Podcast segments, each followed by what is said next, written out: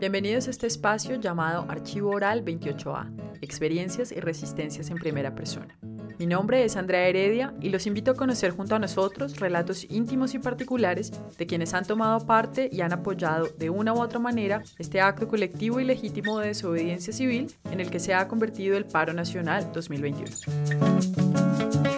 El archivo oral 28A es producido conjuntamente por el proyecto académico Espacio y Narrativa y por el podcast Los Vociferantes. El mensaje que transmitimos hoy llega a nosotros desde el centro de la selva, como dice José Gregorio Vázquez, líder del clan Cascabel de la comunidad ticuna de San Martín de Amacayaco, quien dando voz al pensamiento de los pueblos ticunas, cocamas y yagua de la Amazonía colombiana, nos cuenta no solo cómo están apoyando la lucha que en este momento está dando el pueblo colombiano, sino que también nos comparte algunas reflexiones sobre la importancia del fortalecimiento de la vida comunitaria, procesos de conciliación y el buen vivir tanto adentro como hacia afuera de sus comunidades. Quiero contar a ustedes un poco qué estamos pensando nosotros, los pueblos ticunas, cocamas y yagua, desde acá, desde la zona de la Amazonía, del centro de la selva, hacia ustedes, hacia los que luchan en carne y en hueso, a favor del buen vivir para nuestro país. ¿Qué estamos pensando para respecto a eso? Es que, primero que nada, sabemos muy bien que el mundo la naturaleza, la vida, las culturas y muchas otras cosas se están acabando, se están cambiando.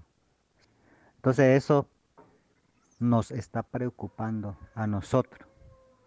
Muchos pronósticos de los ancestros se están cumpliendo, que en algún momento va a cambiar todo y eso nos preocupa mucho a nosotros.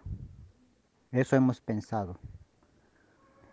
¿Cómo queremos fortalecer desde aquí a ustedes o a nosotros mismos?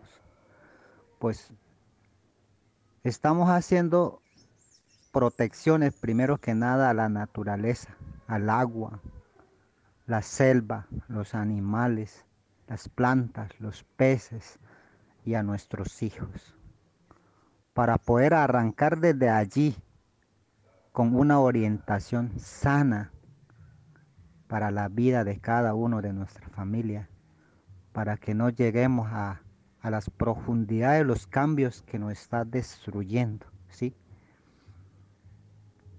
Hablamos, concertamos, dialogamos en espacios grandes y espacios pequeños para poder sembrar esta idea nueva que estamos consolidando como pueblo indígena. Por otro lado, estamos fortaleciendo mucho el tema de la agricultura, ¿sí? Para que nosotros no tengamos hambre y no tengamos que pedir comida a nadie, que nosotros mismos seamos fuertes, sanos, sabios y con mucha vida. Esos son los planos que nosotros estamos haciendo para poder frente a la situación que se nos viene con todos los cambios de programas políticos de Estado. ¿sí? ¿Cómo queremos nosotros eh, apoyar? Nosotros desde la zona amazónica estamos planteando diálogo entre los pueblos indígenas de frontera, llámese Perú, Colombia y Brasil. Queremos hacer una unidad real, no solo en política, educativa, científica, sino en la razón de vivir como pueblos ticuna, de frontera y otros grupos, para poder de esa manera unir un esfuerzo entre los que vivimos como pueblo ticuna y hacer de la mejor manera lo que necesitamos y lo que queremos hacer entre nosotros. Eso estamos haciendo para poder iniciar un, trabajo sólido en esta zona. ¿sí?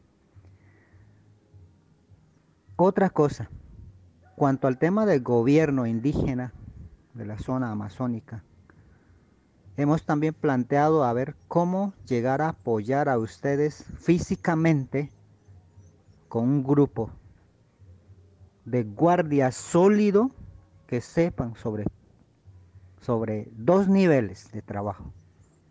Un nivel de trabajo práctico cuanto al tema de la vida natural de día a día y frente a esta situación y orientarnos y crear un intercambio en, en ese medio.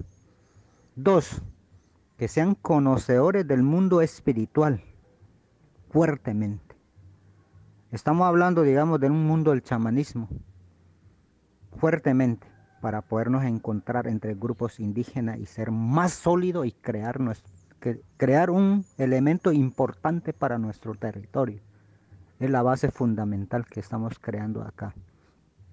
Nosotros, desde aquí, desde el San Martín de Amacayaco, siempre estamos pensando a, ustedes, todo lo que luchamos en la minga nacional, en la minga de diferentes lugares, la muerte de muchos líderes indígenas y no indígenas, estamos nosotros siempre haciendo oraciones espirituales en nuestro territorio.